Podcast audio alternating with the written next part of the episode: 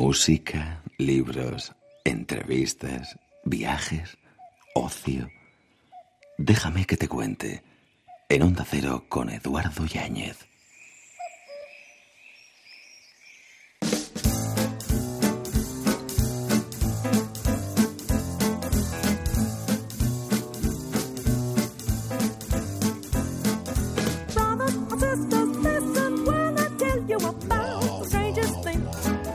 Saber bien que quienes somos no nos atañe, que lo que pensamos o sentimos es siempre una traducción, saber todo eso a cada minuto, sentir todo eso en cada sentimiento, ¿no será ser extranjero en la propia alma, exiliado en las propias sensaciones?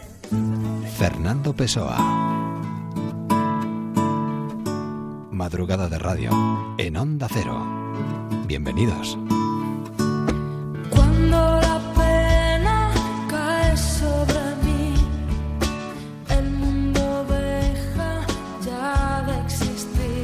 Hasta las cinco y media, cuatro y media en Canarias.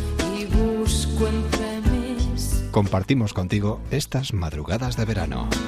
Para encontrar la niña que y algo de todo lo que perdí. Déjame que te cuente. Teatro. Y busco entre mis recuerdos. Amaba el libro, pero el libro espontáneamente elegido.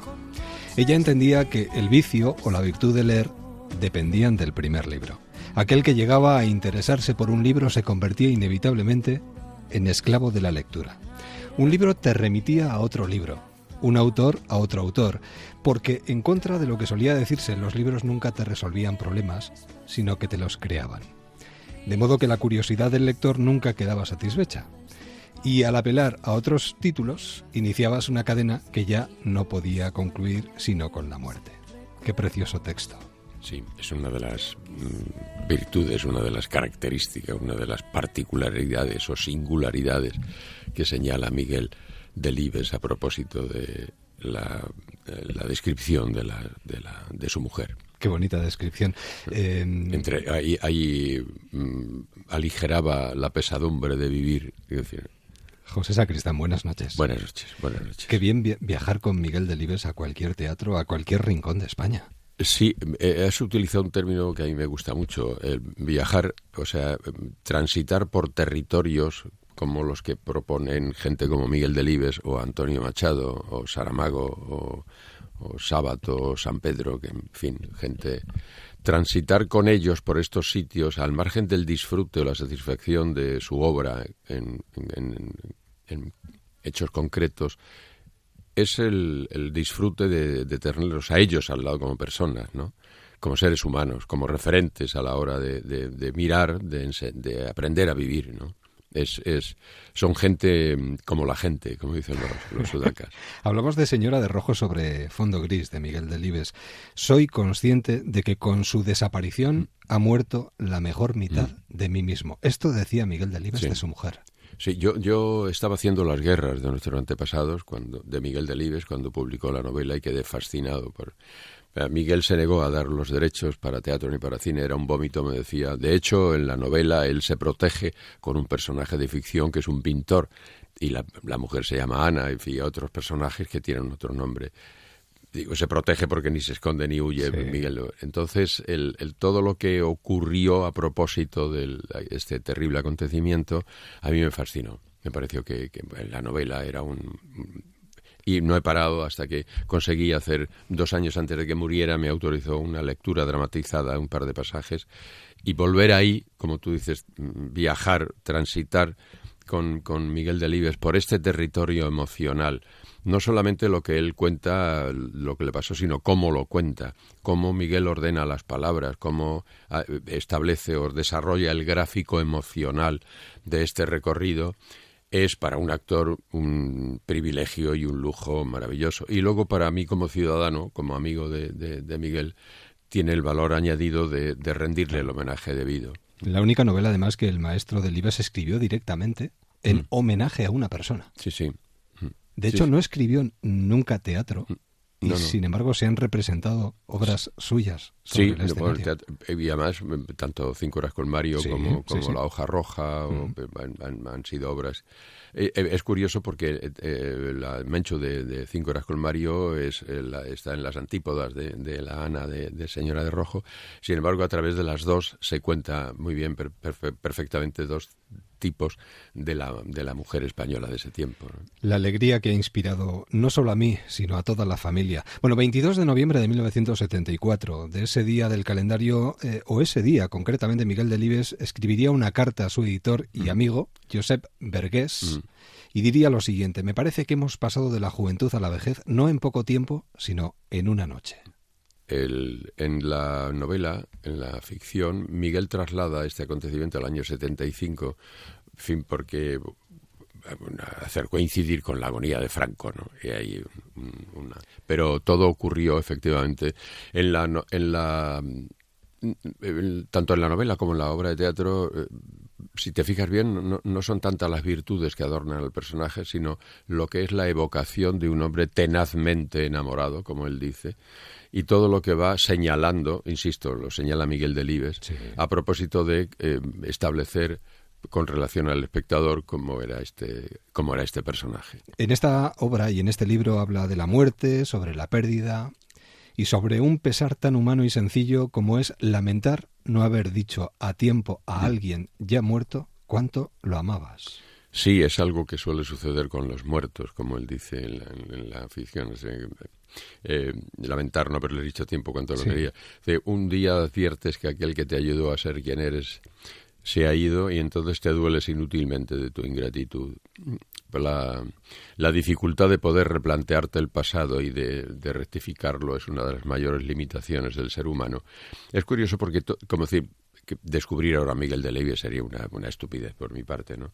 Pero es curioso como Miguel desde la sencillez, ¿no? Desde esa siempre esa mirada del hombre de, de- de- de- del hombre de pueblo, Sí. hombre del hombre sencillo, cómo alcanza a, a establecer la, la dimensión del ser humano en todos sus aspectos, en, su- en tanto sus dolencias, en sus dolores, como en este este dolor esperanzado de, que- de cómo la memoria del amor hace como que resucita permanentemente al personaje que ha desaparecido, ¿no? Al ser amado, ¿no? Lo devuelve contigo, la memoria del amor te lo trae de vuelta, ¿no? Decía Borges, cada vez que muere alguien, uno inevitablemente piensa, no me hubiera costado nada ser más bueno. Mm. Sin embargo, uno no lo ha sido, uno ha insistido en tener razón, lo cual es una mezquindad. Sí. Esto otro otro que también como decía mi abuela Nati, entran pocos en el kilo como ese. Contexto político también está muy presente de esos años, no tan lejanos, su hija encarcelada por oponerse al proceso 1001.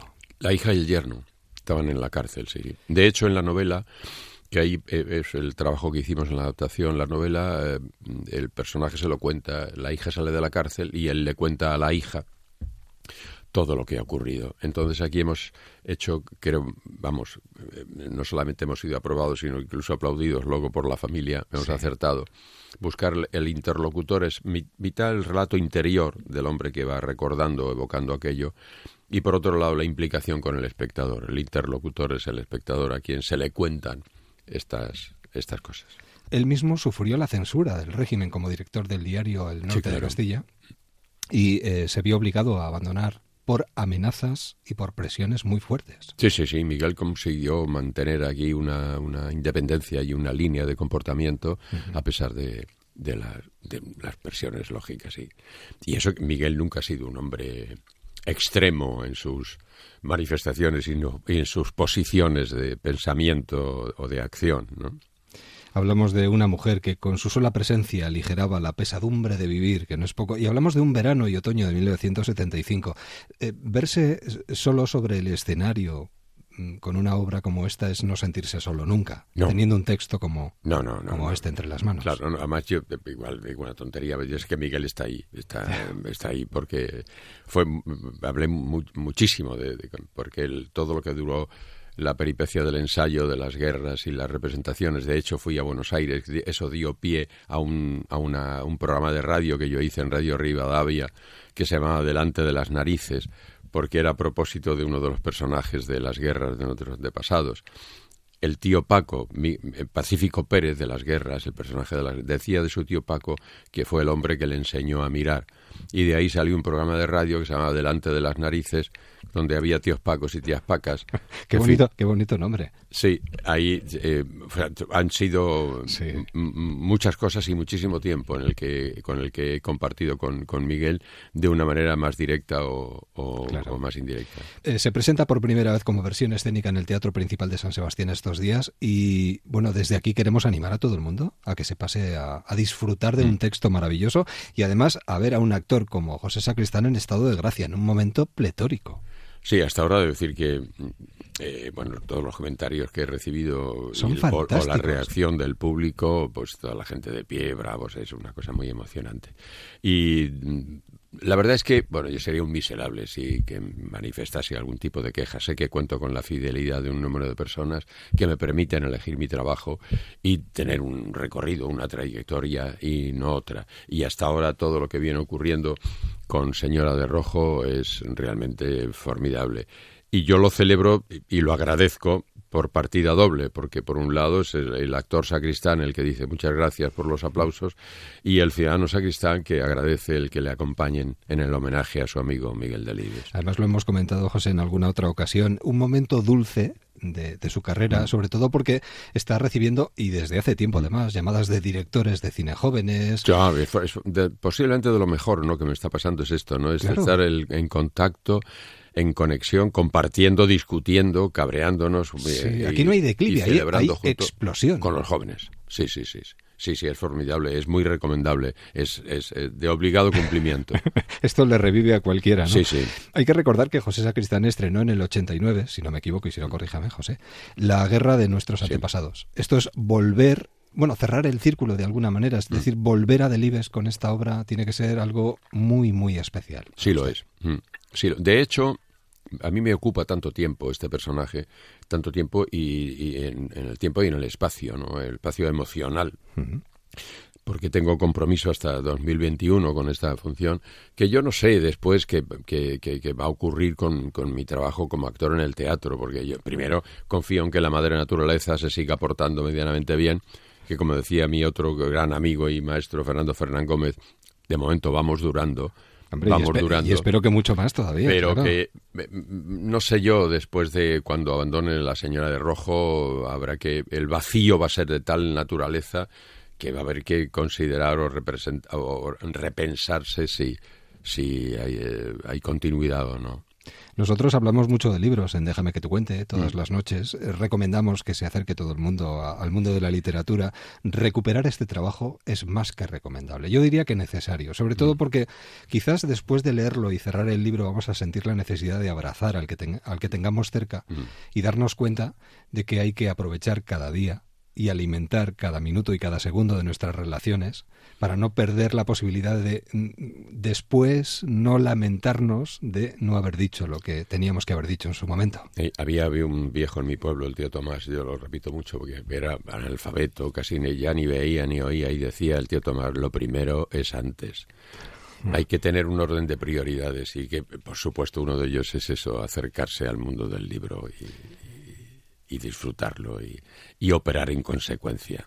José Sacristán, un verdadero placer. Muchísimas gracias. Gracias por tu interés y por la charla y, y viva el teatro. Y viva el teatro. Y espero que nos veamos en el Festival de Cine, que seguro que... Eh, mm, estaré con la señora de rojo, ¿no? a, ver si, a ver si coinciden. Y señora de rojo y recuperamos la tercera entrega de temporada de Altamar, de Bambú para Netflix. Es que yo no sé cómo os da la vida, de verdad. Es No, yo pongo mis condiciones. Yo no voy, ya no, no voy a. Lo primero es antes. Ya, No eso voy a está bien. atropellar. Pues lo primero que siempre sea antes, José, hasta siempre. Hasta siempre. Muchas gracias.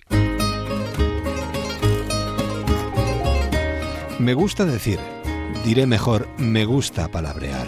Las palabras son para mí cuerpos tocables, sirenas visibles, sensualidades incorporadas, tal vez porque la sensualidad real no posee para mí ninguna especie de interés. Yo que he llegado el primero, buenas noches te de Dios. Yo que he llegado el primero. Nos vamos tierra adentro antes de que den las cuatro y media, tres y media en Canarias en esta edición de verano de Déjame que te cuente. En esta madrugada nos trasladamos hasta Hurones de Castroponce. Allí está Alex Rodríguez. Alex Rodríguez, buenas noches. Hola, muy buenas noches. ¿Qué tal? ¿Cómo estás? Pues bien, el- muy bien indicado, tierra adentro. Eh, mira, hubo un trabajo nuestro festival de 23 años, como seguro que presentarás ahora, había, hubo un trabajo que se llamaba Tierra Adentro, que hacía una mirada hacia el interior de las personas aquí habitantes, de los años del festival. Tierra Adentro, qué bonita palabra.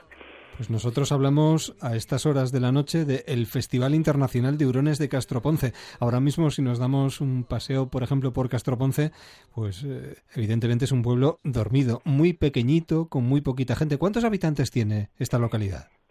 Pues están en 105 personas censadas. Y ahora no hay nadie. Estoy mirando desde la ventana. Lo que pasa es que cuando llega el festival, a las 8 o a las 10, cuando hago cosas, se llena. ¿Qué tipo de qué tipo de festival de qué tipo de festival estamos hablando? Eh, porque además qué hace una persona como tú en una localidad como esta montando un festival de teatro. Bueno, yo soy criado en el norte de Palencia, cántabro de Palencia, amante de, de la montaña del norte, de la península ibérica, y que vivo del teatro, por, por el teatro y para el teatro, eh, desde Tierra de Campos. Eh, apasionado en esta población pequeña y cogiendo el testigo de 23 años de festival, que llevo 8 años dirigiendo este festival y que, que bueno, es un festival generalista con una línea contemporánea, 23 años trayendo, por así decirlo, teatro, artes vivas, otro tipo de artes escénicas, multimedia, teatro de calle, de texto, todo tipo de códigos, pero, pero siempre en una línea contemporánea. Y asumiendo un compromiso, ¿no? El de compartir las artes escénicas además con los habitantes de estas tierras, tierras adentro, tierras de campo, y además, sobre todo, recuperarles, porque son personas a las que tenemos muy olvidadas. Eh, Alex. Sí, yo soy del. Tengo una base en el sentido de decir, tenemos que ocuparnos de las personas que están. Mm, No va a venir eh, frente a esta historia de la España vaciada, que está intencionadamente vaciada, considero yo, desde la Administración fundamentalmente, pues que eh, no va a venir ninguna Fasa Renault, ninguna SEAT y tal a los pueblos. Lo que tenemos que ocuparnos es de darles el recurso sanitario, cultural o educativo a los que hay e inmediatamente ocuparnos de intentar repoblar, intentar incentivar con actividades como festivales, turismo o, o alguna pequeña o mediana empresa. El caso, eh, entonces, para mí, mi labor es ocuparme de desarrollar año tras año este, este festival, ¿no? Para que la comarca y el pueblo de Hurones de Castroponce se sientan como ciudadano, ciudadana, normal, de, de toda, como cualquier otro español y española. ¿Y qué habéis preparado para la edición de este año? Pues hemos preparado, lo he lanzado este año con una línea hacia la danza, hacia la mirada hacia, hacia el concepto de las artes de movimiento. Para mí, la danza y el movimiento es sanador para el ser humano, sea la persona que lo hace, de las compañías de danza de movimiento, o las, y las personas que lo vemos, las espectadoras. Para mí es sanador porque te hace estar en movimiento, en acción, en actitud, tomar una, un, el, lo, men, lo, mental a veces nos, no, nos agobia mucho, nos estresa y no, no, nos, nos bloquea. Y me he lanzado desde el danza paloteo hasta danza, danza teatro, eh, danza contemporánea, de calle, interior. Buen, eh, esa es un poquito la línea, ¿no? Todo en el marco de que le he titulado yo al Festival Imaginario Habitado. Y des, aun, aun con danza, también traigo música, me gusta traer también toques, gente que trabaja la música folk ibérica eh, convertida, eh, revisada, eh, con otro tipo de voces y con otros tipos de letras también, revisadas con respeto, letras también quizás a veces muy, pues o muy machistas o muy, muy como estaban colocadas, ¿no? Pero hay mucha gente que está con esa visión, ¿no? Tanto en la música folclore contemporánea como en el teatro y la danza. Del 4 al 18 de agosto, Alex. Aquí estamos en Hurones, que también trabajamos con la comarca. Para mí es muy, muy importante. Y muy, es muy importante el trabajo que tengo, de, que llamo yo extensiones, fetal. Mayorga, de Valladolid, Medina Río Seco, de Valladolid, eh, Valdunquillo de Valladolid, Piedra de Valladolid. Son poblaciones en las que se, se unen. Eh, llevo propuestas escénicas a esos pueblos y lo que hago es comarca. Lo que hago es eh, extender, contaminar, contagiar, eh, gestionar el recurso público también hacia otras poblaciones y eso lo hago un poco como un previo del festival y en, en ese momento el, el, eh, desde el 4 al 8 y el 8 ya nos colocamos aquí en Hurones porque es un pueblo que tiene 105 personas habitantes, pero tiene un teatro de 200 localidades, Teatro Corral de Anuncia, más localidades que habitantes, una residencia de artistas, una iglesia, un bar y no hay cobertura telefónica. Tiene sus ventajas y sus desventajas. Por cierto, ¿cómo reacciona el público cuando uno acude a un pueblo tan pequeñito y de repente comienza o inicia una representación teatral? Porque claro, para ellos la sorpresa tiene que ser mayúscula. Sí, sí lo es, sí lo es, y lo digo año tras año, inclusive gente que repite que tenemos fieles. Eh, sí lo es, porque decir, jo, venir aquí, lo que estáis haciendo, nos valoran, nos felicitan mucho. Mira, a veces yo casi no hago ni encuestas después de los espectáculos, porque es muy directo también. Me van a mí, a Alex, al director, me ha gustado, no me ha gustado, oye, esto. Pero fundamentalmente, que es cómo seguís haciendo enhorabuena porque seguís haciendo esto aquí. Eso en el público expectante, ¿no? Y las compañías mm, también mm, muchas veces, a veces no pillo el móvil para, para grabar las caras que ponen, ¿no? En el momento que llegan, fundamentalmente compañías, bueno, este año viene Canarias, ámbito nacional e internacional, pues vienen y lo primero que hacen es tocar las paredes. Las paredes de aquí son de adobe, de tapial, de barro. Y flipan, ¿no? Porque dicen, no estamos en África, estamos en la meseta, estamos en el centro norte de España. Pues eh, que ocurra esto, que esté aquí viviéndose esto, es bastante, bueno, es muy emotivo y muy bonito. Nos gustaría invitar a todo el mundo desde aquí, desde los micrófonos de Onda Cero, que se den una vueltita por cualquiera de estos lugares, sobre todo por Hurones de Castroponce, para ver Fetal durante este comienzo y arranque del mes de agosto. Eh, nadie mejor que tú, Alex, para lanzar una invitación a todos los oyentes que nos están sintonizando en estos momentos que se adentren, que se adentren al interior, a las periferias también, eh, momento estival y momento para ver teatro de alta calidad o de, de, y contemporáneo, ¿no? para verlo en este entorno también, con personas muy mayores de, la, de, de Hurones y de los, de los entornos, cómo pueden ver teatro contemporáneo, asumirlo y disfrutarlo. Y que, bueno, que tenemos las ciudades de León, Palencia y Valladolid cercanas y pueblos muy bonitos y por conocer, ¿no? Esta sequedad grata que es Tierra Campos. Recuperando nuestra identidad perdida y sobre todo recuperando estas localidades preciosas donde también hay personas que disfrutan de este tipo de actividades.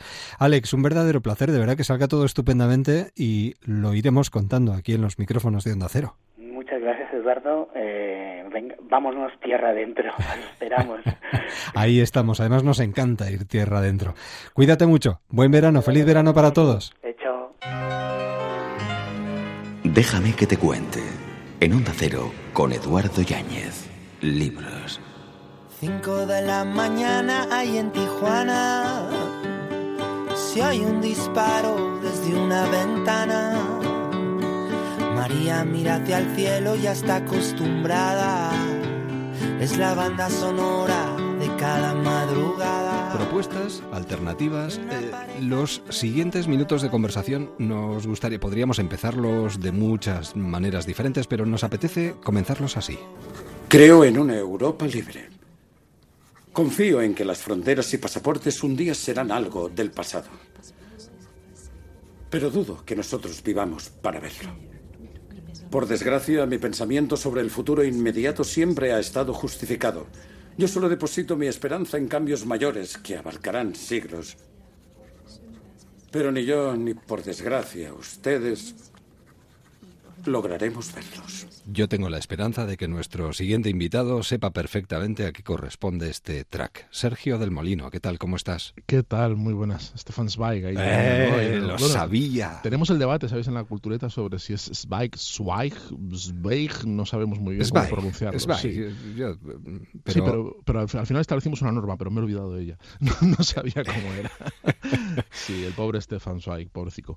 Que, bueno, decidió quitarse la vida en un momento sí. determinado, y, pero bueno, eh, inundado de dudas. Eh, de, de, todas formas, nos hace reflexionar sobre las fronteras. Él pensaba que esas fronteras iban a desaparecer. Eh, a veces desaparecen en el mapa, pero no desaparecen en nuestra cabeza. Bueno, Sergio del Molino, lugares fuera de sitio, editoriales pasa.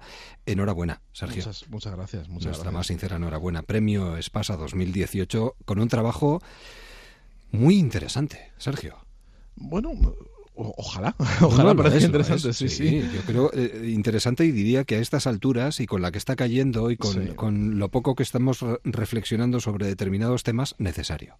Bueno, yo creo que sí, que al final ha sido oportuno, aunque quizá mi- mi interés por estos lugares eh, fuera de sitio, por los lugares fronterizos o los territorios frontera que llaman, era, es- era muy antiguo, ¿no? Pero es verdad que al final como el viaje o los viajes han sucedido mientras eh, estábamos viviendo toda esta histeria de que, no ha terminado y que parece que no va a terminar pronto de, del, del procés y de, toda esta histeria en la que estamos metidos em, me pa- me parece que al final eh, lo, he lo he insertado dentro de una de un discurso que creo que, que es para mí es muy importante para mí es importante porque creo que nos recuerda lo mucho que podemos perder si, si jugamos con fuego. Creo que estamos jugando mucho con fuego y creo que parece que, que, las identidades y que y que mm, los, mm, los los separatismos ahora mismo ya no solo en España a nivel europeo eh, son pueden ser anecdóticos pero yo creo que es muy peligroso. Estamos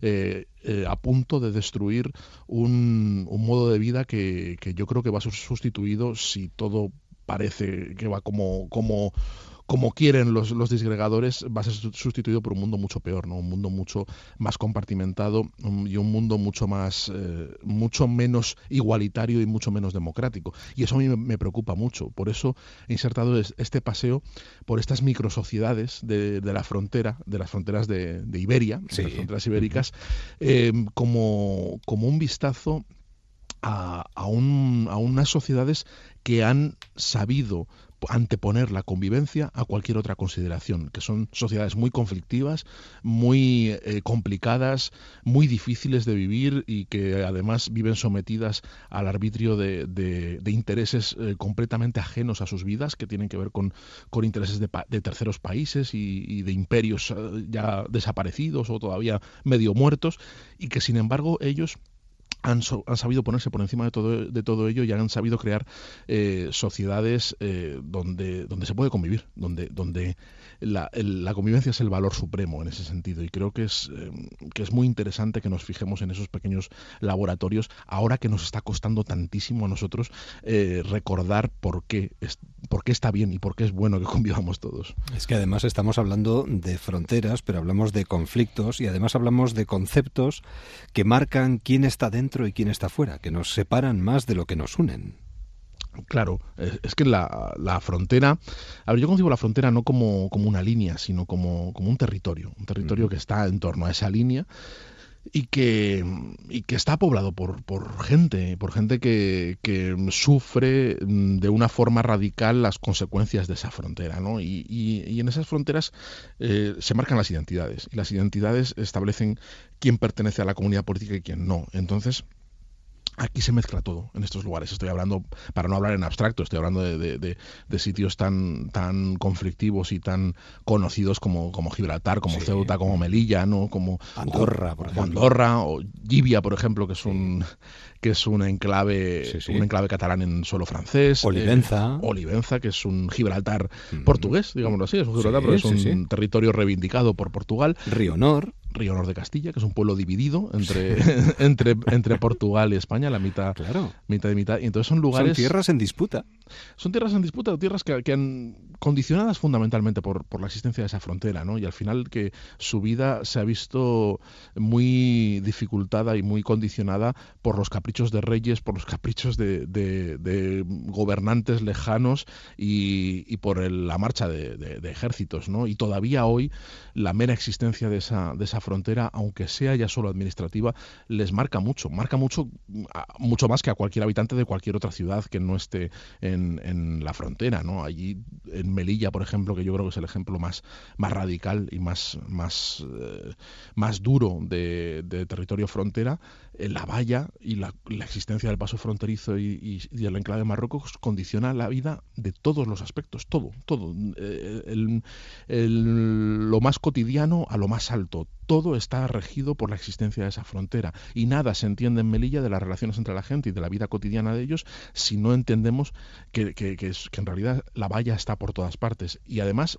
se ve es un recordatorio porque tú estás paseando por cualquier sitio de Melilla y estás viendo esa valla que mide 6 metros, que no es una verja mm, como la que separa el patio de un colegio, que es una verja muy imponente Sí, y muy sí, sí. concentracional y condiciona mucho la vida. Y a mí me, me interesaba mucho pasear por esos sitios a los que no suele ir casi nadie, los que, mucha gente incluso ignora que, que existan, ¿no? Como por ejemplo en, en- en Euskadi tenemos el, el Valle de Villaverde, que es una frontera fósil que yo llamo, una frontera que ya que es solo administrativa, ¿no? Que no es no, pero que sí que es un territorio, un pueblito eh, del- de, Cantabria enclavado en las encartaciones de, de Vizcaya y que mucha gente mm, puede incluso pasar de largo por la carretera sin darse cuenta de que ha cambiado de comunidad autónoma. Es decir, que esa- ese tipo de cuestiones hay muchos lugares que ni siquiera los, mucha gente los conoce. Hay una frase tuya que a mí me encanta y que yo enmarcaría. La mejor forma de conocer a fondo a una persona es enfrentarla a sus límites.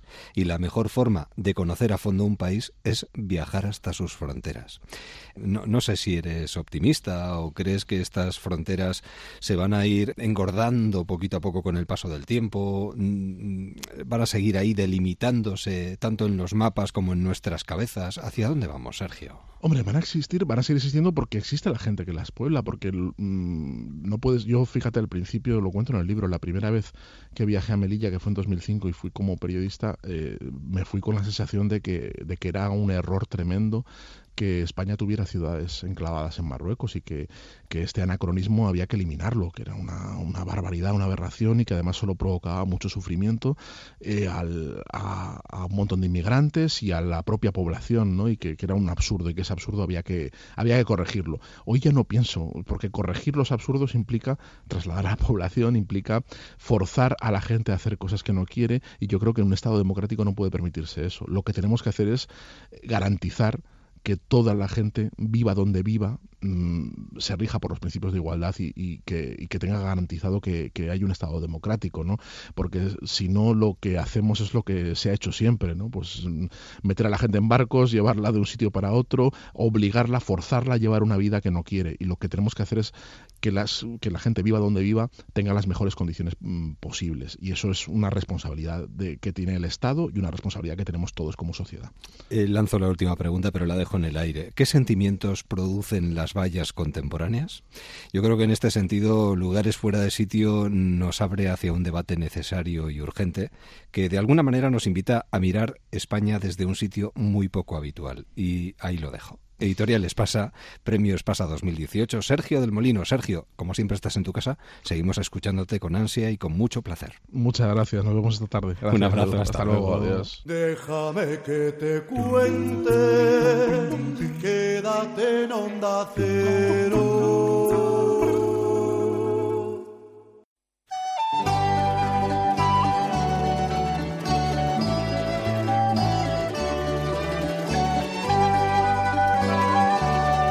Déjame que te cuente aquel verano.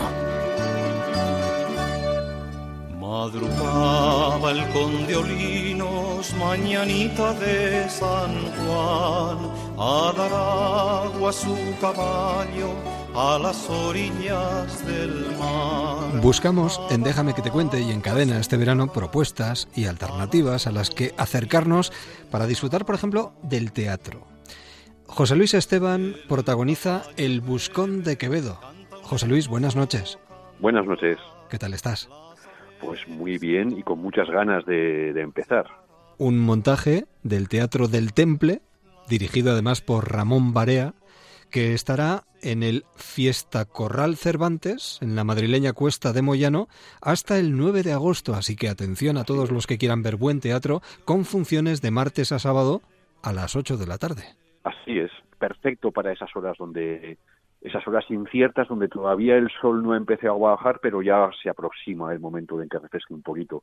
Y este buscón que hemos preparado es un, es un monólogo lleno de, ironía, lleno de humor, con un ritmo mm, acorde con los tiempos, rápido, ágil, con ese castellano tan hermoso que nos dejó escrito Quevedo. Y también con una sanísima relación de ironía y de cariño con el espectador. De verano a verano, en mitad de un sofocante verano de 1626, en la imprenta zaragozana del maestro Vergués, se edita por primera vez la vida del buscón llamado Don Pablos. de Así Francisco es. de Quevedo. Exactamente, es casi un caso de, de piratería a Van Laler, porque eh, fue una edición pirata que se eh, llevó a cabo sin el consentimiento expreso de, de Quevedo, aunque hay mucha gente que piensa que Quevedo, que era un hombre con un sentido del humor bastante exclusivo, eh, estuvo detrás de la, de la publicación. Hay que tener en cuenta que él era un escritor protegido por, por la nobleza y que una novela como esta, protagonizada por un pícaro, por un truán, por un rufián, por un buscavidas. Un antihéroe. eh, exactamente, lo que, lo que luego nosotros hemos llamado antihéroe, ¿no? que intenta desesperadamente eh, superar el destino que le ha marcado su nacimiento en una familia que hoy diríamos lamentablemente desestructurada, con un padre ladrón, con una madre hechicera, con un tío cercano que es verdugo, en fin. El bueno de Pablo se intenta superar todas esas penalidades pasando mucho hambre, pasando Claro. mucha necesidad y desparramando ironía y humor. Y cuanto más virtuoso intenta ser, más tortuosos son los senderos que tiene que recorrer. Pues efectivamente, él emprende una carrera que desearía que fuera muy recta hacia un escalón de la fortuna que le permita comer, vestir y dormir con dignidad y claro, se encuentra con que la vida le mm, llena la carrera de curvas, de contracurvas mal peraltadas con un firme lamentable donde eh, Pablo tropieza una vez y otra, pero siempre se levanta y siempre vuelve a continuar eh, esa loca carrera hacia, hacia la dignidad. ¿Y no impone un poco?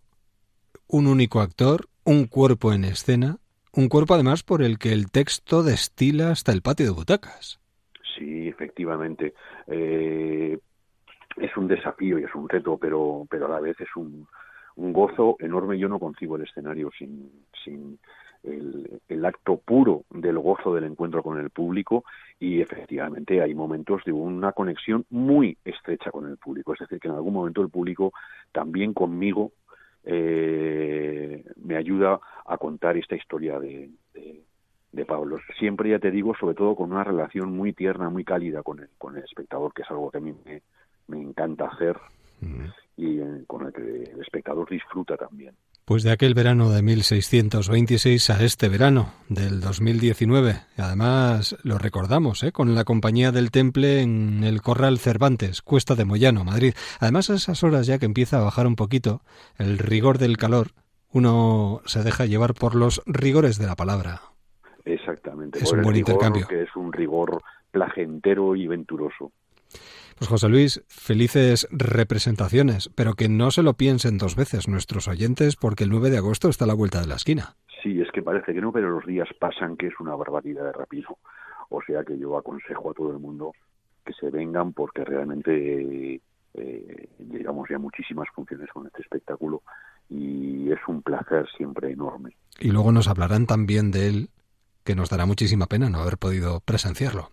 Pues eso es lo que pasa, claro. José Luis Esteban, que disfrutes del verano. Buen verano para, para ti y para el Buscón de Quevedo. Lo mismo para vosotros. Un abrazo y hasta la próxima. Un abrazo. Adiós. Adiós. Déjame que te cuente. En Onda Cero. Por poder puede ser que este amor sin medida se nos quede a vivir en la piel para toda la vida. Nos acercamos al mundo de la literatura y vamos a hablar con una persona a ratos narradora, a ratos poeta, que en esta ocasión y en este momento nos trae una historia que le toca muy de cerca familiarmente. Ha escrito una novela al estilo del folletín del siglo XIX sobre uno de sus ancestros, pero para hablar de ello nada mejor que saludar a Yoconda Belli. Yoconda, ¿qué tal? ¿Cómo estás? Muy bien, muy bien. Bienvenida Aquí a dando una vuelta por España. Pero menuda vuelta, ¿eh? Siempre me encanta estar en España. Enhorabuena por el premio Eñe que acabas de recibir. Sí, muchísimas gracias. Fue Por muy toda- emocionante. Por toda tu trayectoria, que se, se recuerda además con muchísimo interés. Y ahora además vienes también con un interesantísimo libro bajo el brazo, Las fiebres de la memoria. La fiebre de la memoria, sí. Tose, tose tranquila, no te preocupes. Regresas a tus orígenes. Bueno, yo creo que eh, es el sino de todos nosotros, ¿no? A medida que vamos cumpliendo años, inevitablemente tenemos que empezar a mirar hacia atrás y a veces lo hacemos con insistencia. Sí, bueno, mira, eso fue para mí una, un- una zambullida, ¿no?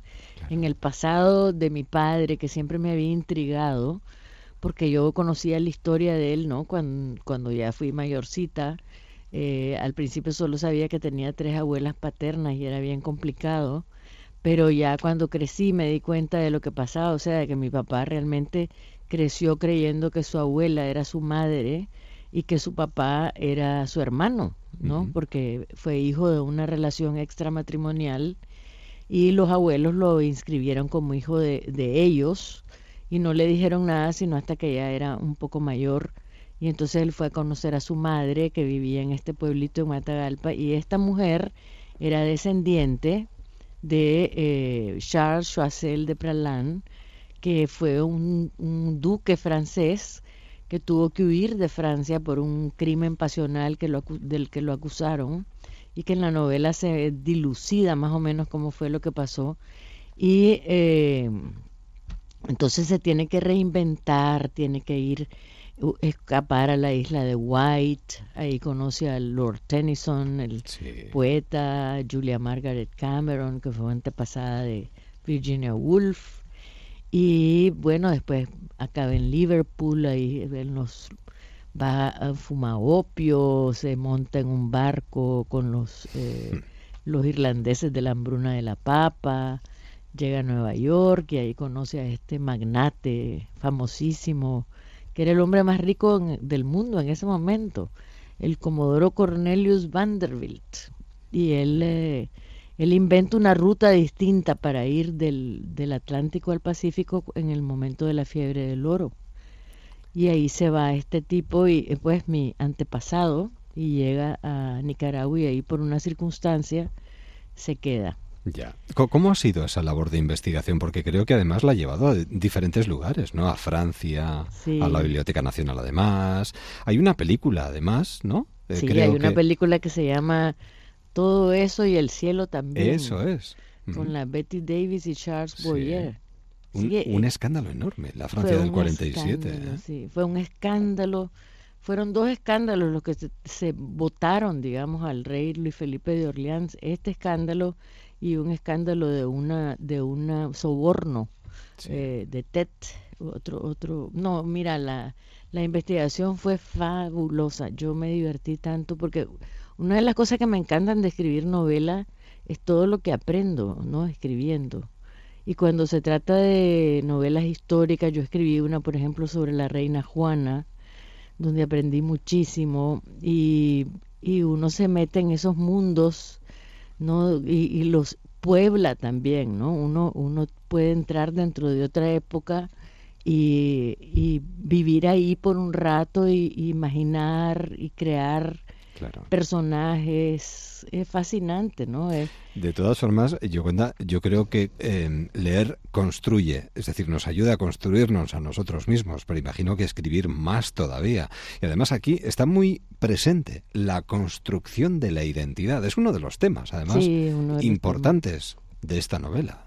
Sí, porque mira, yo creo que ahora tenemos todas estas migraciones, ¿no? Sí. Nos estamos viendo en un mundo donde la gente se está moviendo por razones a veces de guerra, por violencia, por o por necesidades económicas. Incluso y- los movimientos políticos, ¿no? En, de- en determinadas partes del mundo están dando unos giros terribles, buscando esa identidad perdida o, Sí. o perdiendo la identidad que antes que antes tenían. Eso es, ¿no? Sí, yo, yo pienso que hay una crisis de imaginación en el mundo y por eso siento que, que hay que imaginar cosas distintas y yo creo mucho en la capacidad imaginativa del ser humano, pero pienso que tenemos que volvernos a conectar con ella. Ya. ¿no?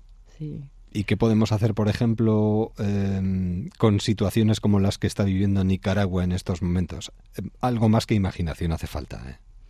Sí, bueno, estamos haciendo muchas cosas en Nicaragua. Los nicaragüenses estamos bien eh, determinados a salir de esta otra dictadura en la que nos ha metido Daniel Ortega y Rosario Murillo y nos están reprimiendo violentamente. O sea, ha habido 400 muertos en seis meses, eh, 2.000 heridos, más de 400 personas están en la cárcel, todos los días capturan gente es una situación terrible de miedo, de, de tener mucha policía, antimotines en la calle. Además hay un binomio de poder escalofriante, ¿no? Al Sí. menos esa sensación es la que nos da desde la distancia, Es, escal- es escalofriante porque eh, él, como dijo la hija de Rosario Murillo, que denunció a Daniel Ortega por abuso sexual hace en 98, ella dijo, él pone el poder y ella pone el método.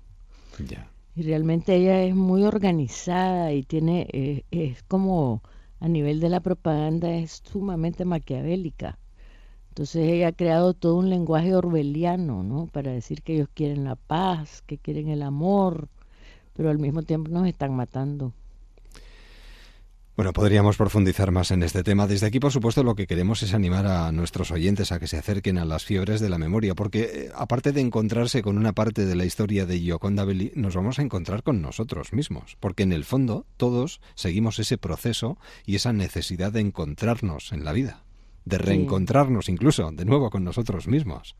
Siempre nos estamos reencontrando. Claro, ¿verdad? porque nos vamos perdiendo y reencontrando en el camino. Esto es inevitable. Sí. Será el proceso febril de la vida.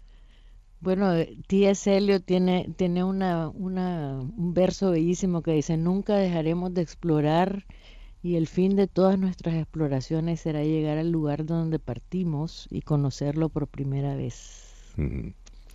Dice Gioconda Belli que le gustan las novelas donde se aprenden cosas y aquí la verdad es que se aprenden muchas cosas. Novelas donde uno aprende cosas que te van a ayudar a vivir la vida y viviendo la vida de los demás uno también aprende a vivir la suya propia. Claro, no, y además yo creo que las novelas son importantísimas porque nos fuerzan a usar la imaginación, ¿no? Porque, por ejemplo, el personaje de Charles no va a ser el mismo, la proyección que yo voy a tener en mi mente que la que va a tener un lector, ¿no? Claro.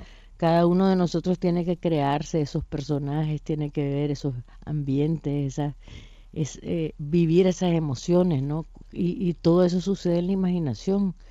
Y yo creo que ahora nos estamos acostumbrando demasiado a que nos den todo hecho. Y entonces eso pierde, eh, la imaginación se, se atrofia hasta Claro. cierto punto. Charles eh, tuvo una historia muy peculiar, fingió un suicidio en Francia al verse acusado de un crimen pasional, por lo que tuvo que huir a Nueva York tras un periplo curiosísimo. Sí. Y aquí se cuenta con ese suave acento, eh, ese periplo que además le permitiría conocer nuevos lugares, Europa, América, y que, bueno, de alguna manera también le marcaron para decidirse a quedarse en un lugar o, o en otro. Una historia de... Eso también me gustaría remarcarlo antes de terminar, sobre todo viviendo los momentos que estamos viviendo, Yoconda, una historia de segundas oportunidades. Sí, Por- porque él vuelve, o sea, él, él acaba siendo un tipo que se conecta con el mundo, con Claro. la gente, con la y encuentra el amor otra vez, ¿no? Y el, el- la historia de amor de él con la con la que sería mi no sé qué es tatarabuela. Claro. Es realmente hermosa, ¿no? Entonces, Mm, Sí, todos los emigrantes además llegaban, como muchos llegan o intentan llegar en estos momentos en barco, buscando una nueva vida. así es, sí. Y además en, en ese tiempo en Nicaragua llegaron muchísimos inmigrantes, ¿no? Porque el gobierno dio tierras y ahí empezó el cultivo del café, empezó con alemanes, con franceses, con italianos, que empezaron a, a- plantar café en esas tierras y ahora es uno de los productos de exportación más importantes de Nicaragua. Claro. Un hombre que descubre otro tipo de vida y realiza un cambio interno, porque allá donde fueres haz lo que vieres, y evidentemente eso produce un cambio interno y externo de cada uno de los que deciden partir y viajar a cualquier otro sitio. Pues una muy buena recomendación, un viaje interior y exterior para todos aquellos que se acerquen a este nuevo trabajo de Yoconda Belli, Las fiebres de la memoria. Yoconda, un verdadero placer, de verdad. Muchísimas gracias. muchísimas gracias. Feliz estancia entre nosotros y que vo- volvamos a charlar a no mucho tardar, a ser posible, ¿de acuerdo? claro que sí. Un beso, hasta pronto. Beso. Adiós. Y antes de las noticias de las 5, de las 4 en Canarias, breves historias de nosotras con Susana Cosca. Digo sin vergüenza que una de las escritoras a quien más aprecio y venero es Merced Rodoreda. Releo una y otra vez sus 21 cuentos. Mi novela favorita es Espejo Roto y creo que la incomprendida Culumeta es uno de los personajes máximos de la literatura de la posguerra.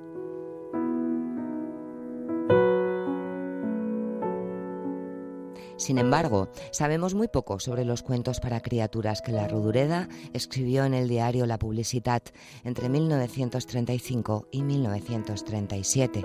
Tal vez será porque fueron escritos en catalán.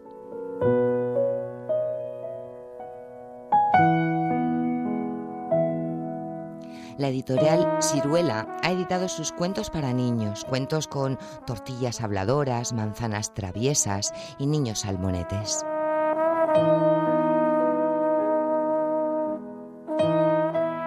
El verano es largo y como hay que entretener a la infancia, el fabuloso mundo de Mercé Rodureda es un chapuzón para iniciar a los pequeños en la gran literatura.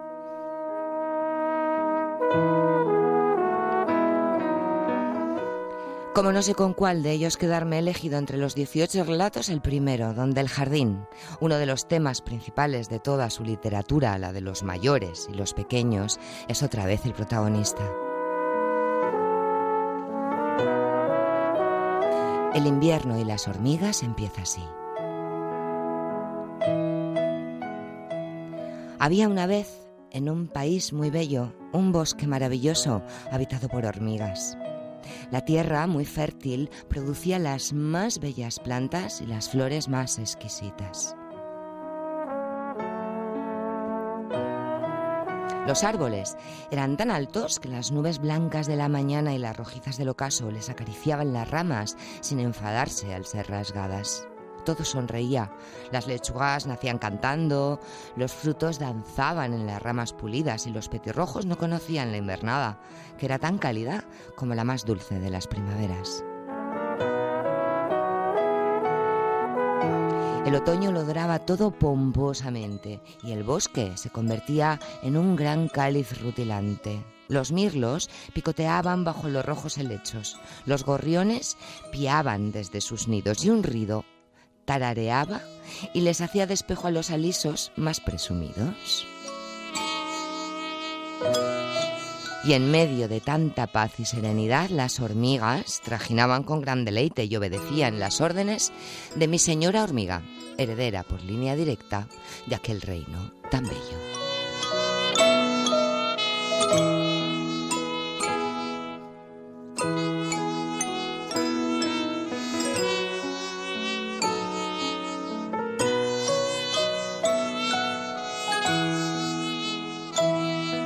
Breves historias de nosotras, Susana Cosca.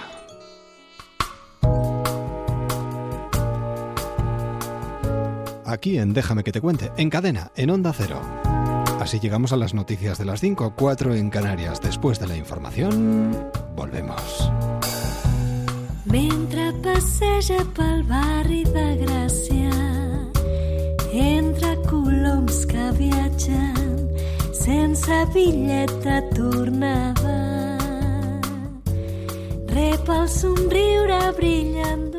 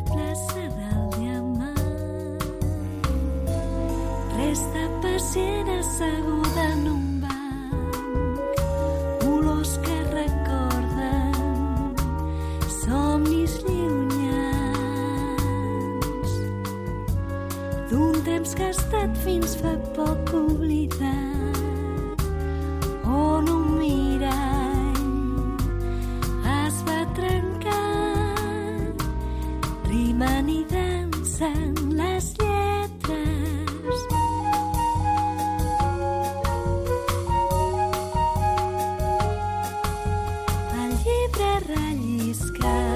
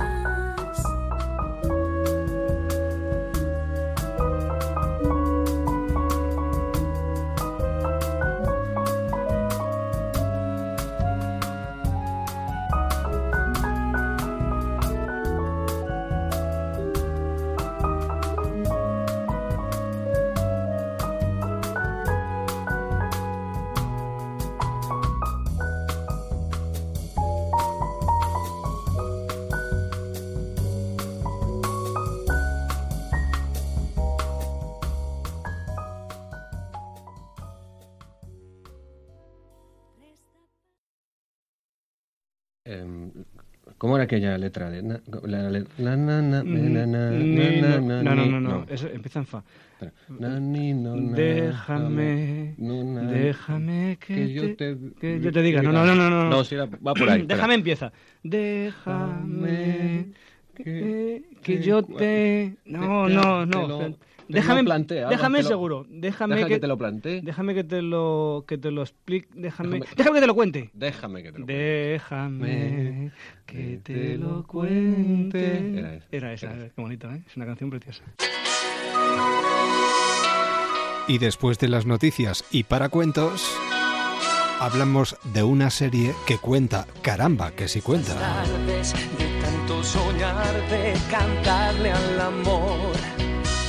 ¿Cuántas tardes hemos pasado con ellos? Mundo con otra ilusión. ¿Y cuántas tardes nos quedan todavía por disfrutar? Bueno, quien más que menos está disfrutando de estos días de vacaciones, de asueto, de descanso, verano, pero no todos, porque Eduardo Casanova, por ejemplo, está ya pensando en la próxima temporada, porque Amar es para siempre encara el final de su séptima temporada y ya prepara nueva entrega. Eduardo, buenas noches. Hola, buenas noches. ¿Qué tal? ¿Cómo estás?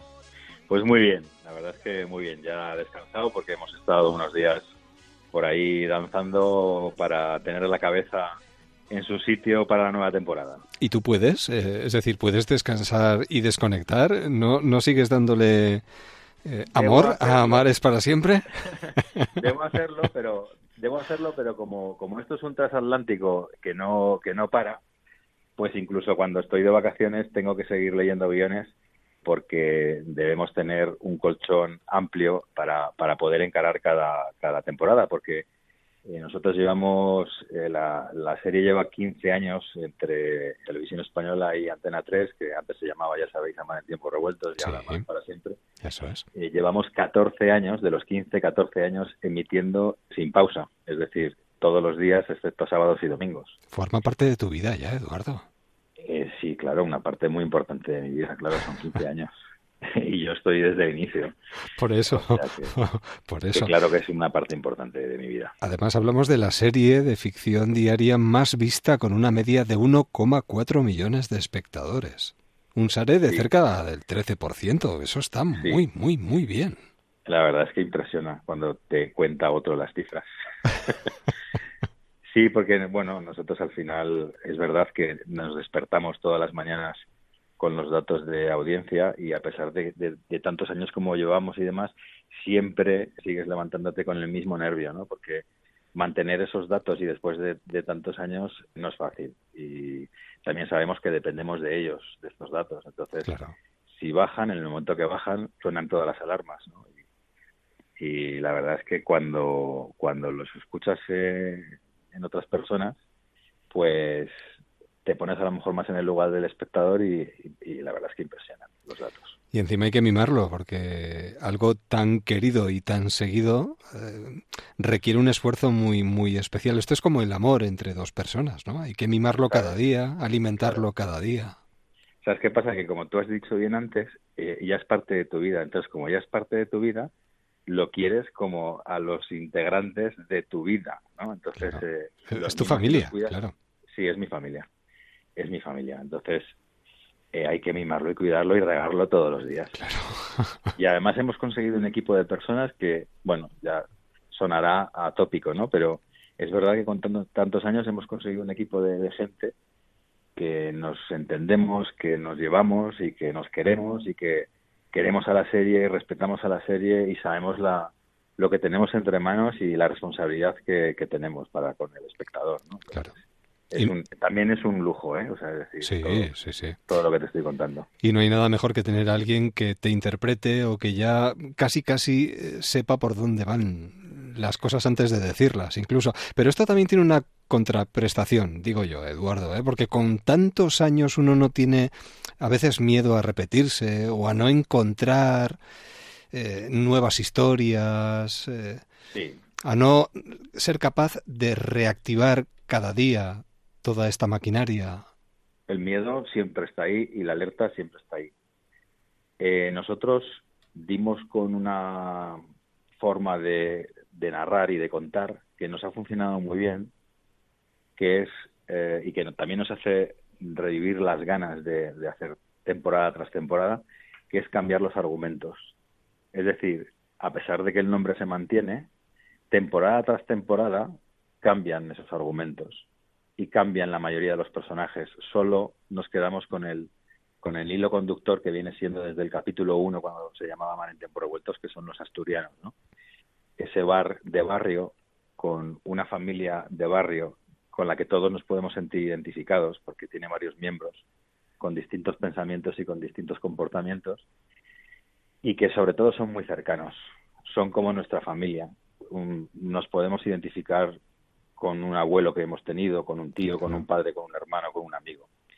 Todo lo demás, todas las demás tramas satélites que, que apoyan todo esto, se cambian. Por tanto, todos los años construimos un 75% más o menos de, de todos los platos, los construimos nuevos, todos los decorados son nuevos, y, y así como las tramas en guion, ¿no? Lo cual hace que no, no te aburras, no aburras al espectador, porque todos los años eh, arrancamos con, con tramas nuevas. Sois como aves fénix, que resurgís de vuestras propias cenizas. Bueno, eh, nueva temporada, octava ya en septiembre.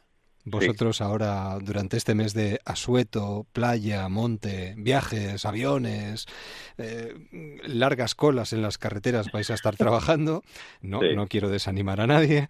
Eh, y quería preguntarte qué va a traer consigo la nueva temporada. Bueno, eh, nos lo acabas de decir. Nuevos decorados, nuevas tramas, nuevos personajes, incorporaciones incluso, ¿no? Nuevas Toda- incorporaciones. nos incorporan, mira, incorporamos como unos 19 actores nuevos. Esto es una barbaridad desde el punto de vista de- del tipo de formato como el nuestro, que es una serie diaria. Es un reto al que nos vamos enfrentando todos los años, el incorporar una media de 19 actores, ¿no? Todos los años. Eh, ya hay veces que decimos, eh, al año que viene eh, lo vamos a tener muy difícil porque ya no quedan actores. O sea, ya no es que se repitan tramas, como decías tú antes, ¿no? Sino que, que no podemos repetir actores. Ya. Entonces, bueno, además, esta temporada que viene, además de las historias de amor que sabes que, que Están muy presentes, claro. ¿no? están siempre muy presentes, incluso en el título de la, de la serie, todavía vamos a apretar más lo sentimental. Mm. Y luego tenemos en, la, en lo que es eh, las tramas sociales y políticas, nos vamos a centrar mucho en la transición. Estamos en el año 77 y vamos a arrancar con un acontecimiento muy dramático que sucedió el 27 de enero de 1977 en un despacho de abogados laboralistas. Me estoy refiriendo a, a los de la calle Atocha, Sí. que sabéis que marcó un, un antes y un después en, en nuestro país y, y bueno, creemos que es un tema muy interesante de, de contar para que, bueno, pues eh, el, el público más adulto que nos ve pues recuerde recuerde aquello y las personas jóvenes pues que contarles un poco qué es lo que sucedió y cómo fue la transición en, en nuestro país. Qué ganas tenemos de que llegue septiembre ya. Pero esto tiene mucho trabajo de por medio todavía. Por cierto, saluda mm, a la familia Ordóñez de mi parte. Claro que sí, lo haré. la, la familia Ordóñez es la que compra, la, la que va a sustituir a la, la familia de la Vega. Sí. Eh, los espectadores que nos estén escuchando sabrán a lo que nos referimos. La familia de la Vega es, digamos, la trama troncal saliente Sí, sí. y la familia de los Ordóñez es la entrante. La Archienemigos de la familia de la Vega, claro. enemigos de la familia de la Vega. A través de, de ellos, eh, bueno, es una familia con varios miembros también y, y vamos a contar también cómo vivían todo esto que contaba yo anteriormente, cómo lo vivían también desde esa clase social alta con la problemática de unos chavales, unos adolescentes que también eh, generan esa problemática en la familia y, y bueno, contaremos las miserias de- del, del matrimonio que las tiene y bueno, yo creo que va, va, va a enganchar mucho también Estoy convencido de ello. esta trama. Amar es para siempre, final de su séptima temporada y preparando ya una nueva entrega. Septiembre tiene esos alicientes y lo vamos a seguir viendo aquí en, en Antena 3, en el grupo A3 Media. Eduardo, desearos un buen verano también para vosotros. Va, va a arrastrar consigo mucho trabajo, pero vosotros siempre pensar que hay eh, uno 2,4 millones de espectadores que están muy pendientes de todo lo que hacéis y que son no. felices cada día viendo la serie. Muchas gracias. A eso hay que sumarle los que nos ven por internet. También, que son muchísimos. Eso es. Eduardo, buen verano y gracias por hacernos un poquito más felices. Que salga todo, que salga todo muy bien y que puedas disfrutar también un poquito de estos días de vacaciones, ¿vale? Fenomenal, muchas gracias. Un abrazo, hasta pronto. Un abrazo. Adiós. Viajeros en Onda Cero. Nos ponemos en plan viajero y le damos las buenas noches y la bienvenida una noche más a Néstor Marqués, nuestro bueno guía particular, eh, además de arqueólogo y divulgador científico. Néstor, buenas noches. Muy buenas noches. Para llevarnos a dónde esta noche. Pues mira, esta noche no vamos a salir de la península, nos vamos a quedar aquí, que también tenemos un gran patrimonio. Y es que, bueno, eh, desde que Hispania se integró dentro de la órbita romana, se dividió en dos grandes zonas, ¿no? Que se llamaban la Hispania Quiterior, que era la que era más cercana significa eso, la más cercana, se entiende, de Roma, y la ulterior, o más lejana, ¿no? Y sin embargo, el emperador Augusto reordenó esta distribución de Hispania en el año 27 a.C. y desde ese momento la península ibérica contó con tres provincias, la Tarraconensis, con su capital en Tárraco, la Lusitania, con la capital en Augusta Emérita, que sería Mérida, y la Bética, con la capital en Córdoba. Y así se mantuvo durante buena parte del imperio, hasta que en el siglo III hubo una división de la Tarraconensis, que era una provincia gigantesca, mucho más grande que las otras dos, y de ahí salieron la Galaequia, con su capital en Brácara, en, en Portugal, en este caso en Braga, y la otra que es la Cartaginensis, en Cartagonova, que es Cartagena. Y por eso hoy os quiero invitar a descubrir precisamente todas estas capitales. Vamos a hablar un poquito de cada una de ellas para que, por supuesto, vayáis a visitarlas porque merecen totalmente la pena y además no hay ni que salir de, de España prácticamente o de la península ibérica. Fijaos, empezamos por Tárraco, por Tarragona, una ciudad eh, en la que, bueno, pues a cada paso podemos encontrar restos de la impresionante capital que fue. eh, de hecho, hay que recordar que durante el reinado del emperador Augusto, Tárraco llegó a ser la capital del imperio, de todo el imperio, durante dos años que estuvo allí eh, Augusto afincado con sus murallas, su gran estadio que dividía la zona pública de la ciudad de la zona eh, urbanizada de casas. Eh, tenemos también dos grandes foros, uno municipal y otro que se ocupaba de administrar toda la provincia, su anfiteatro, su gran templo dedicado al Divus Augustus, a Augusto ya divinizado, que era el que realmente le había otorgado todo su esplendor, y todo ello lo encontramos disperso por la ciudad. Te puedes encontrar de repente un capitel en la fachada de un edificio, eh, puedes ver restos integrados en las construcciones medievales posteriores y de verdad que un paseo por, por el casco antiguo de, de Tárraco, en este caso de Tarragona, Sí, pues eh, es realmente maravilloso. Pasemos entonces a otra, Augusta Emérita, que bueno, todos conocemos como Mérida, la capital de la Lusitania, y una de las ciudades que yo creo que nos vienen a todos a la cabeza cuando pensamos en la, en la Hispania romana, ¿no? La sede además del Museo Nacional de Arte, de Arte Romano y un espacio privilegiado para contemplar sus dos acueductos, templos, como el llamado Templo de Diana, que en realidad es un templo dedicado al culto imperial y que se encuentra, pues eso, en medio de la ciudad. Hay unas casas, casas, casas y de repente en uno de los solares nos encontramos con este increíble templo. Tenemos, por supuesto, el complejo del teatro, en el que eh, se realiza todos los años el Festival de Teatro Clásico de Mérida, el anfiteatro, tenemos muchísimas casas excavadas, arcos de triunfo, vías, necrópolis, muchísimo más, y que yo os invito, por supuesto, a pasaros por Extremadura, por Mérida y, y conocer su, su pasado Merece romano, la pena, por todas, todas. supuesto.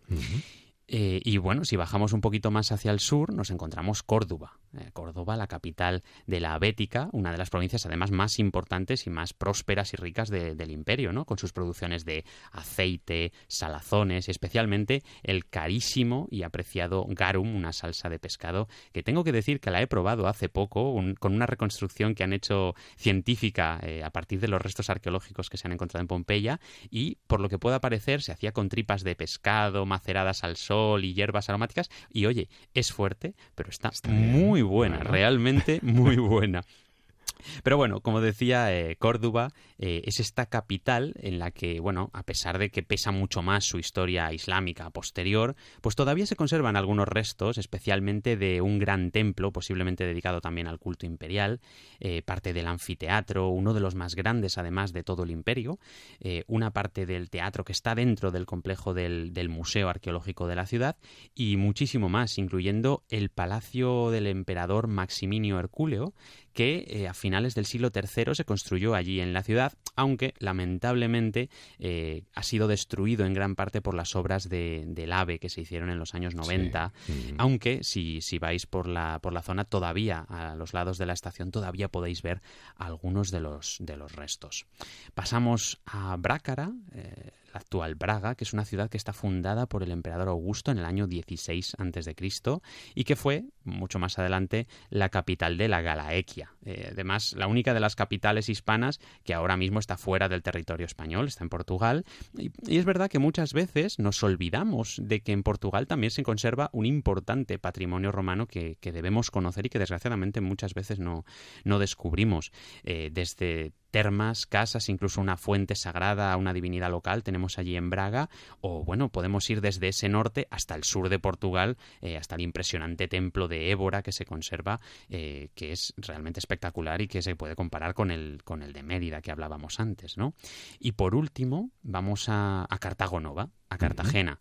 Eh, que además en los últimos años ha hecho un gran esfuerzo en convertirse eh, en una ciudad patrimonial y en explotar su rico patrimonio que estaba bastante abandonado en, décadas pasadas y que hoy en día de, podemos decir que lo han recuperado de una forma espectacular y maravillosa, especialmente su gran teatro y la zona del foro, eh, que tiene unos espacios espectaculares de banquetes del siglo III. Bueno, una maravilla, toda esta zona del molinete y, y que bueno que es una ciudad muy atractiva que tiene influencias fenicias, cartaginesas, después las romanas, por supuesto, y que fue y sigue siendo un gran puerto mediterráneo donde disfrutar de la cultura y del ocio, del antiguo y del moderno. Así que todas estas capitales de la Hispania romana que, que debéis visitar, y aquí os las dejamos. No es un viaje, es un viaje multiplicado por cinco, ¿eh? y cada cual más interesante.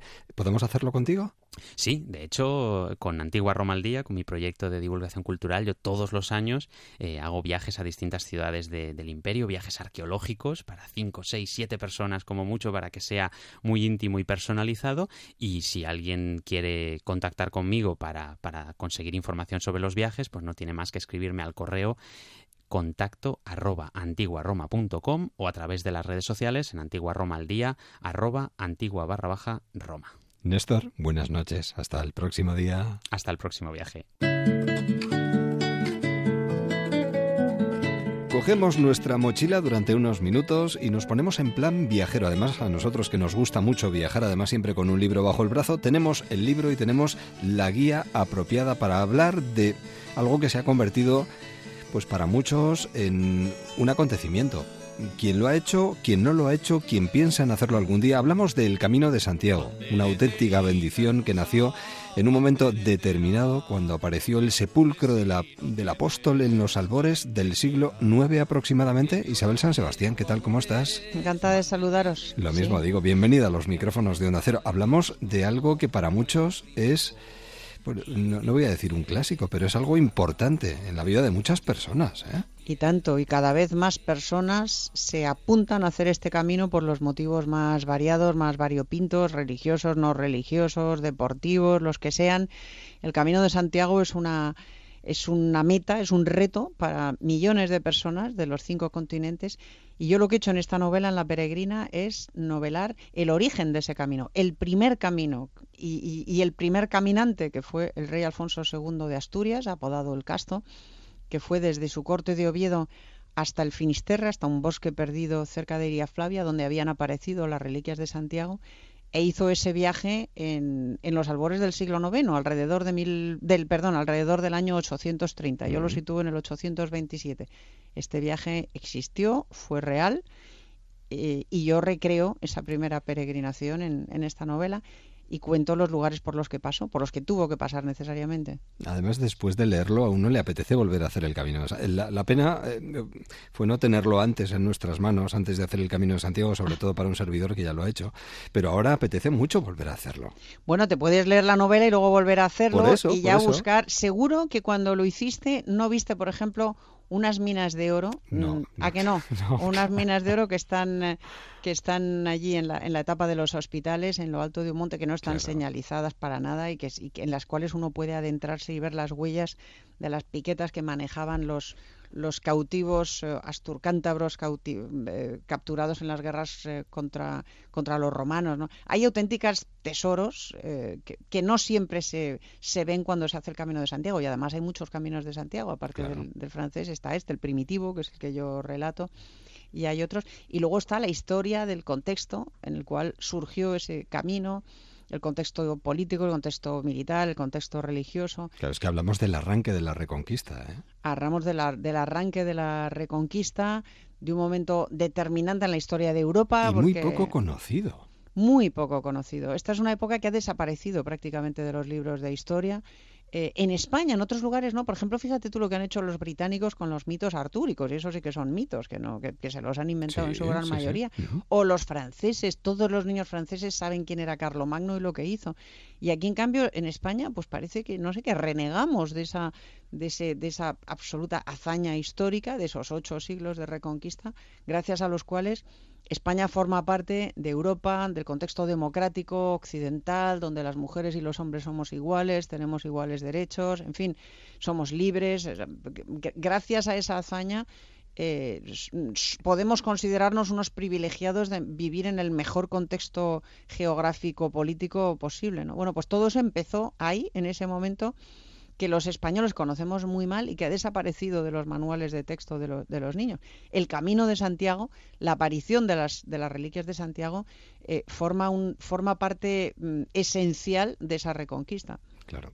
Ese duro primer viaje eh, que nos acerca a una realidad dramática, que era la que suponía vivir en un reino amenazado por las continuas aceifas sarracenas, las intrigas palaciegas, creencias religiosas que suponían pues el centro de la vida en aquellos momentos, ¿no? La convivencia entre nobles, valientes y ambiciosos, monjes soberbios e intrigantes, clérigos tonsurados. Bueno, la verdad es que eh, el, el libro está plagado de, de detalles a tener muy en cuenta y narrado por Alana, además que la recuperas. Efectivamente. El libro es una novela de aventuras. Sí, no- es un libro de viaje, No, no, aunque también Sí, sí. es una novela de aventuras en la cual totalmente. ocurren constantemente, mm, se producen constantemente incidentes, intrigas, eh, conspiraciones, etcétera. Y efectivamente la narradora en primera persona, en forma de diario, de esa peregrinación es Alana de Coaña, la protagonista de, de La Visigoda, un personaje que conocen muchos de mis lectores, que he recuperado para, para hacer esta especie de spin-off del, del, reinado de Alfonso el Casto, que fue nada más y nada menos que la- el descubrimiento, el feliz hallazgo de las reliquias de Santiago y la apertura de ese camino milenario que, que tanto bien nos ha, nos ha traído desde entonces, ¿no? Claro. Tanta riqueza material e inmaterial, tanto arte, tanto... Mm. Y mucha gente ignora cómo empezó, y yo creo que, incluidos muchos españoles, Sí, incluida sí, yo claro. misma, antes de ponerme a investigar. De modo que es, eh, es patrimonio de la humanidad, es patrimonio español, desde luego, y merece la pena conocer los detalles de cómo empezó todo, cómo empezó esta ruta fascinante que 1200 años después sigue recorriéndose y en número de personas cada vez mayor. Isabel, un verdadero placer. Muchísimas gracias. Eso digo yo. y haremos el camino juntos. Exacto, ojalá. Hasta la próxima. Hasta la próxima, un abrazo fuerte. Así llegamos a las cinco y media, cuatro y media en Canarias. Enseguida el transistor. Feliz jornada y hasta mañana. Sí, sabes que levo un anaco mirándote. Quero consumar contigo hoy. Que tua mirada xa estaba chamándome. Amósame a peseta que eu vou. Ti, no vimen eu son un chaval. Convídote a cear e vou armando plan. Chega o momento do primeiro sol Xa, xa me está gustando máis do normal.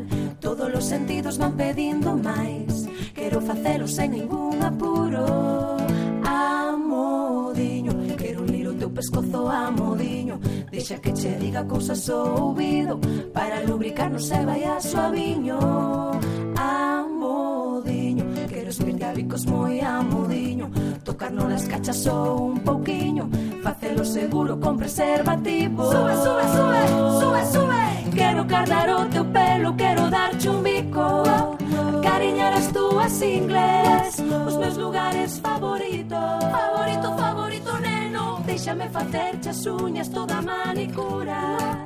Ir a clases de pintura Es da miña estatura Nucho edición son sonámbulo Toco moi malo piano Lo teño medos lagarto Lo un fillo colombiano lo Sabes que o meu corazón contigo faime pam pam. Merda miña nai peta na porta escoita pam pam Ven proba miña zoca para ver se a ti che cabe. Quero apagar o móvil, non vai a ser que nos grave Eu non teño presa, xa cho puxen na mensaxe Comezamos lento, despois masaxe Pasiño a pasiño, suave suaveciño. Imonos achegando, pouquiño a pouquiño Hoxe non hai presa pra comer a fresa. Con esa presbicia fasme maionesa Maionesa Bateme facendo maionesa Todo que tomei subírseme a cabeza.